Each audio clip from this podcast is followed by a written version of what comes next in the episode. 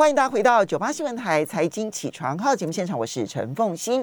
台北股市呢，昨天呢是上涨的，那么嗯，加权指数上涨了一百八十六点，收盘指数一万七千三百九十六点，涨幅百分之一点零八，而且一举呢站上了季线，成交金额。萎缩到只有两千六百九十四亿元，是美中不足的地方。而 OTC 的部分呢，也上涨了一点九四点，收盘指数是二一三点零八点，涨幅百分之零点九二，成交金额是六百六十三亿元。今天呢，陆港股解析在我们现场的是财经专家古怪教授，好，大家可以找那个股市的股，然后呢，这个奇怪的怪哈，古怪教授谢承彦。那也非常欢迎 YouTube 的朋友们一起来收看直播。今天是陆港股解析。不过呢，在进入陆港股之前，嗯，陈燕怎么看台北股市的这一波反弹？它这它是这样子，它只要一反弹，速度其实来的又急又快。现在已经站上了季线，能不能站得稳？后续要如何观察？好，大家早，凤英姐早。那这一波的反弹，我跟呃一五一五九的那一波反弹有点不太一样的地方哦。一五一五九是指五月中旬之五月中旬，当时急跌以后的反弹，也是创造了一个 V 转哦。那当然这一波的反弹，大家也在思考说，到底会不会 V 转了？但是从图形上来看，算是一个小 V 啦，哈，还不到深 V。我们在谈的是线图哦，大家不要误会。然后呢，呃，我们从量的一个结构来看呢，最近比较让大家担心的，其实是量能没有跟上，而且是快速的萎缩。那这个部分，我觉得跟当冲的这个呃意愿降低有很大的关系。当然，因为前一段时间，不论是在谈当冲要不要这个税制要不要减半的延续的问题，确实也让当冲客冒了一身冷汗。我一个朋友，他在这段时间做当冲做的非常非常的凶猛啊，哦，量非常非常的大。他跟我说，如果真的这个税制啊没有优惠啊，他一个月少。就会少赚一百万，光税的部分，因为他们因为当中坦白讲，几乎就是你可以讲他没有，他根本没有那么多资金。你去算他的成交量，非常惊人，非常惊人呢。对，因为他好几千分之一点五就可以就可以缴纳到一百万。对，就差一百万。那所以对他们来讲，他其实手上不用准备那么多资金。对，没错。然后他就是这样滚啊滚量的。所以，呃，对他来讲就有影响。那那是不是真的要开始这个恢复原来的税制？也还没有。但是莫名其妙，他说他们就就会停暂停止那个过去那么疯狂的新闻啊，这是一个。那那虽然说现在还呃这个延续三年嘛哈，但是这个当冲呃心智的部分，就是影响到这个处置股的部分，确实还是有影响到当冲的意愿。还有一个最主要原因是因为。呃，当冲怎么冲怎么赚这件事情，其实我觉得就像我们以前在讲，没有每天过年的。对。最近当冲的人怎么冲怎么赔钱，哦，已经变这样，所以整个量的下来，我觉得这是一个影响。但是如果这个部分我不我们不要看的话哦，就整个股市的交易量来讲，我觉得都还是蛮正常的啦。嗯。哦，还是蛮正常的。那所以虽然量缩减到三千亿上下，对，但是你觉得如果扣除掉那时候疯狂的当冲的话，其实这个量还可以接受。对，而且我我觉得反而现在如果量出来的很很快，假设今天反过来好了，今天不断的滚量，量能也非常的大，其实我反而有点担心，因为现阶段来讲，自然人的的的交易比重啊，占了股市七月份啊，八月份的数据还没出来。将近百分之七十五，哎，是那百分之七十五，意思就是说，假设今天量滚出来，那意思就是散户又更疯狂的又进来，我们可以直接这样讲。这个真的是让我又想到了一九八零年代、一九七零年、一九八零、一九九零年代。对对，那如果是这样的一个情况的话，这个反弹我们没有办法说，就是说哦，反价涨量增反弹出量，我反而会去思考的是，市场会觉得说啊，这个跌不用担心，然后呢，它还是很很疯狂的又进来继续的操作。但是这一波的反弹，当然我们从价量结构来看，确实反弹的量能不够，我们会担心能不能站稳季线这件事情。但是它背后反而告诉我，哎，市场是冷静的。嗯，好，那最近我们从整个上涨的一个股票来看，基本上都是成分股、大型股，也不要代表法人进来。所以即便这这这几天呢，因为量缩的关系，可能季线的挑战后面还是会稍微有一点压回来。按照过去的经验呢。你反弹到季线，你还是要还是要尊重一下市场，然后你稍微回跌一下，哦，跌个几百点，其实也无妨。哦，那我我觉得真的觉得现在反弹上再跌个几百点，也不代表这个。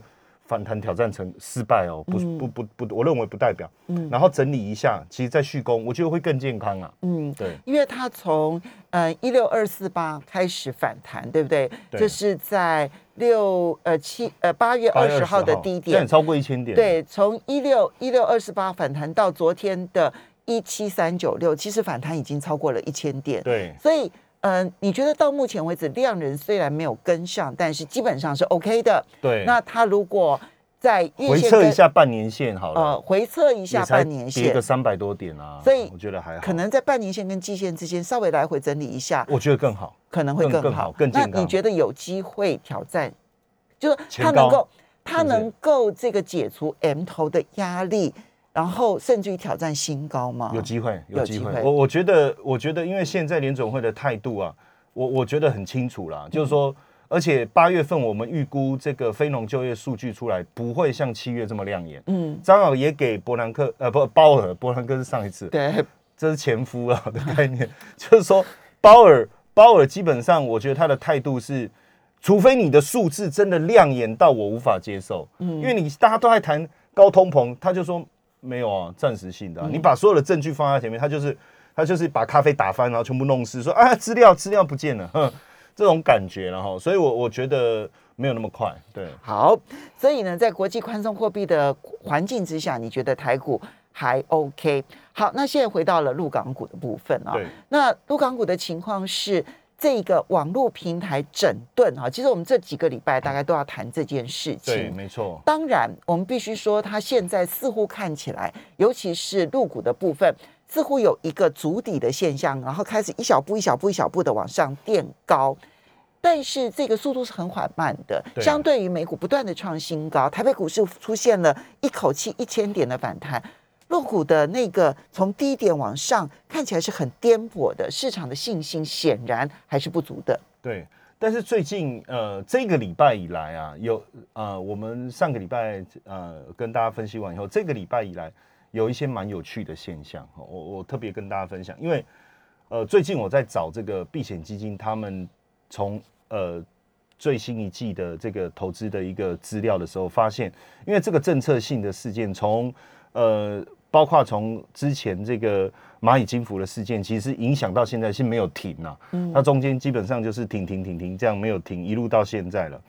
那我就发现说，你我们不可能用呃这一个月政策的变化去思考，你要从之前 IPO 一路影响下来，然后包括这个教育面的，其实连房地产如果都一起加进来，时间更久了。嗯，哦，几乎你可以讲说大概。半年到一年这段时间哈，那我就发现，因为高瓴资本哦，这呃，它是一个，也是一个这个呃避险基金，高瓴资本哦。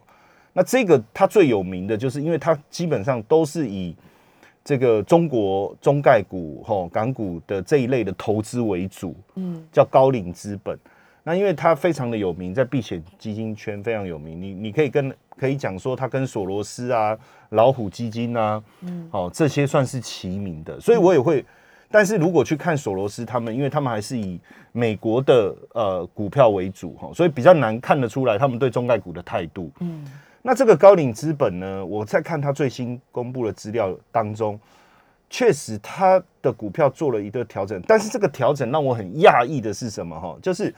唯品会就是呃，大陆在卖一些这个精品的这个购，有点类似精品团购吧？对，精品团购。嗯，它既然增加了十八倍的持股，嗯，你可以讲它以前买很少，所以这一增加感觉很多。嗯，不管如何，但是它占它整体的呃持股比重哦一点八五，所以我觉得这不算低哦，这不算低。嗯，然后呢，大家可能。觉得这一次的整个政策降下来，电商当中首当其冲之一嘛，应该是阿里巴巴。结果我看它没有减减码，反而加码了四百二十五趴，加码了四倍。对，就比它原有的持股啦。就唯品费唯品会加码了十八倍。对，阿里巴巴加码了四倍。对，嗯，就是一般我们在看这些避险基金，一般我增加持股增加百分之十、百分之二十、百分之四十、百分之五十，这还 OK 嘛，对不对？嗯，它怎么会增加这么多？嗯，所以这是一个逢低大幅度这个呃加码的概念哦。嗯，然后还有一家叫名创优品，名创优品哦，这个就是很像我们的百元商店，而且它里面的货都被他说都是山寨品，就对了，在中国大陆大概店大概两千多家，哎，也增加了十八倍。嗯。所以，所以我我这，然后我就想说，哎，可是因为他这个申报是到第二季，就是到六月底嘛，嗯，对不对？那七八月好，那七八月我们还看不到，没有办法，因为他没申报。我我有打，我想办法打电话问他们，他们是完全不理我。谢谢。对，但是呢，我最近在看一个资料，也也感到非常的压抑哦。什么样的一个资料哈？就是因为我都会去追踪新经济的那个那个个股的一个状况哦。然后呢，我就发现哦，最近一个礼拜涨幅最凶的，也就是前面打就是被打击比较大的，比如说京东集团，嗯，最近一周涨了二十二趴哈，嗯，然后拼多多，呃，第二名是信义光能，可是信义光能本来就是太阳能的，就没有受到什么影响啊哈，然后再来是拼多多，是这一最近一周涨了十七趴，嗯，然后从线图来看，哎，有一真的有那个，因为我们上礼拜是跟他讲说，能不能破底翻。嗯，破底翻不代表它会走多了，可是至少就股市底部的一个概念来讲，是是至少这个这个刹车刹住了，嗯。哦，然后拼多多已经出现，因为它破底以后就往上跳空了，它有一天就大涨了二十趴，对，然后再整理整理整理这样子，然后美团嗯。也是涨了。这个十六趴多哈，嗯，那如果说我我我们今天用这个市值的排序，我用市值的排序来帮大家，你要用新经济的部分，对对对，有新经济，就是我用市值，就是我们因为我们重点还是在看这个市值的排行嘛。那如果我用市值排序来看，最大的腾讯最近一周也涨了七点三，然后阿里巴巴的部分，我觉得算是这一次这个这个卤煮了苦煮了哈。那它最近一周是涨了四趴，那从它还它也破底，但还没有翻上来，但是有刹车的味道。就是我我们整个看起来，我觉得这个礼拜好像突然产生了一个微幅的改变。我们稍微休息一下，等一下从这欢迎大家回到九八新闻台财经起床号节目现场，我是陈凤欣，在我们现场的是财经专家，也是古怪教授谢陈燕，也非常欢迎 YouTube 的朋友们一起来收看直播。好，所以陈燕呢，第一个你先从。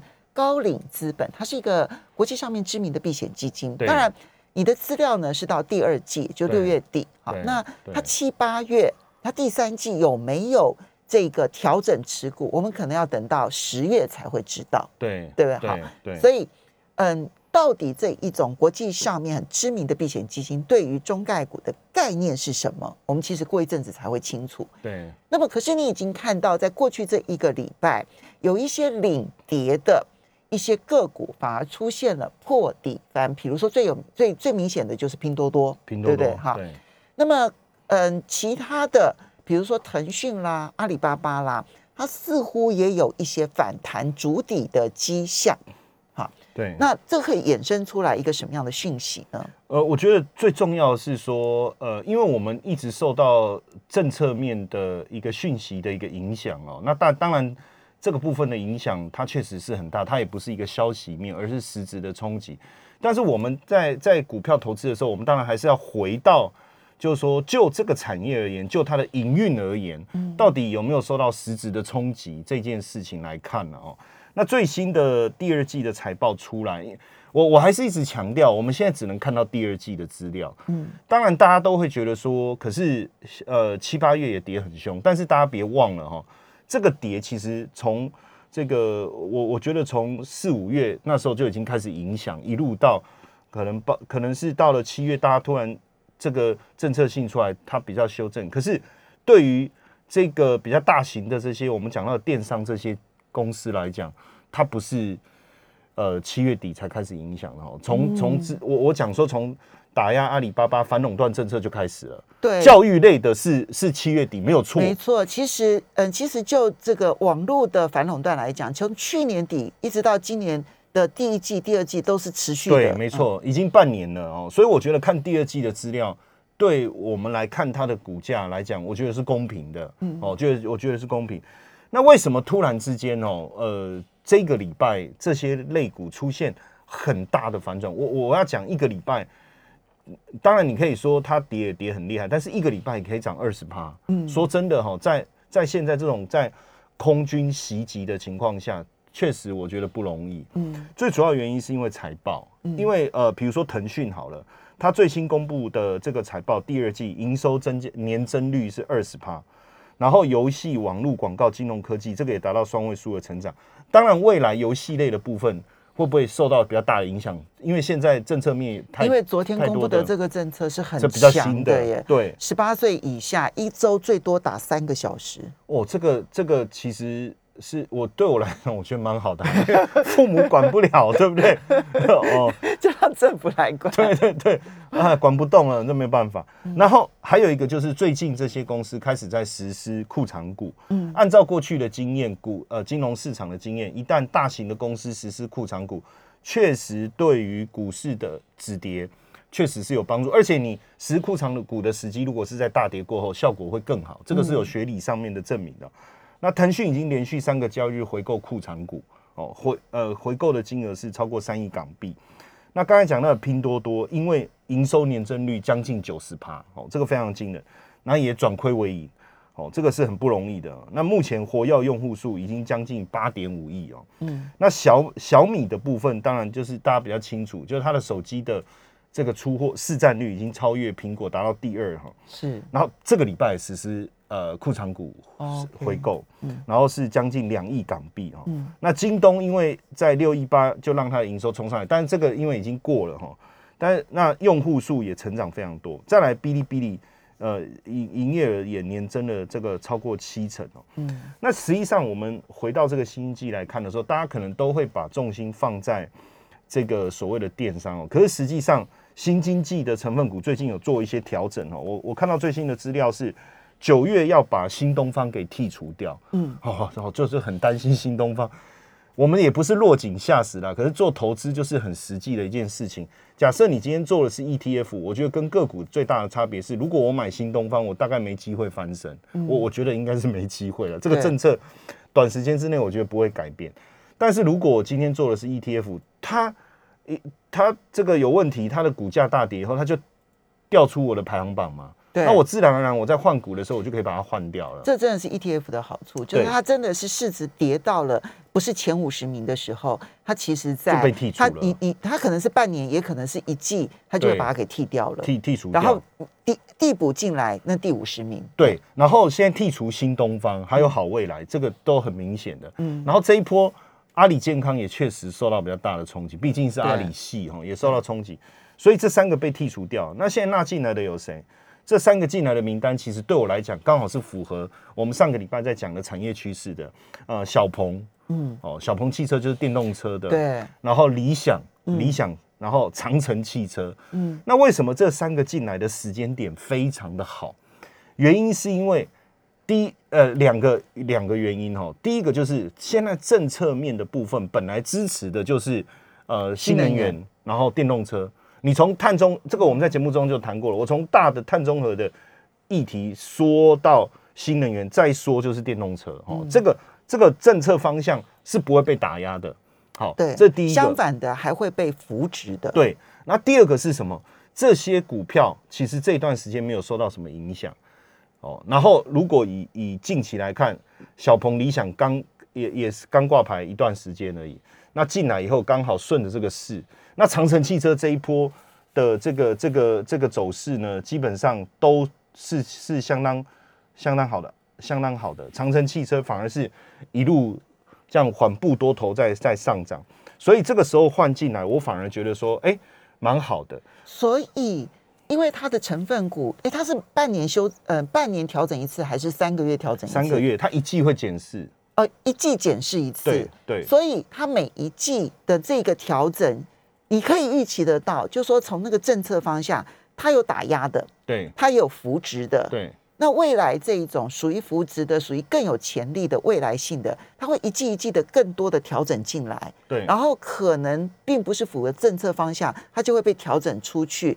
所以这一个新经济五十，它的概念未来会越来越跟政策性。符合，而不会受到政策性的打压。呃，其实应该没错，凤姐你讲这个是非常重要的一个结论哦，因为新经济是不不不是说我们已经固定就是哪些产业，它是在符合整个政府政策下，对，它走在呃，你可以讲就是顺着政策走的产业。嗯，那当政策在这这个时候，如果你是逆风，你的股价肯定会受到影响。嗯，那当然，我我我 ETF 的好处就是说，一个股票大跌，反正它只占一点点比例。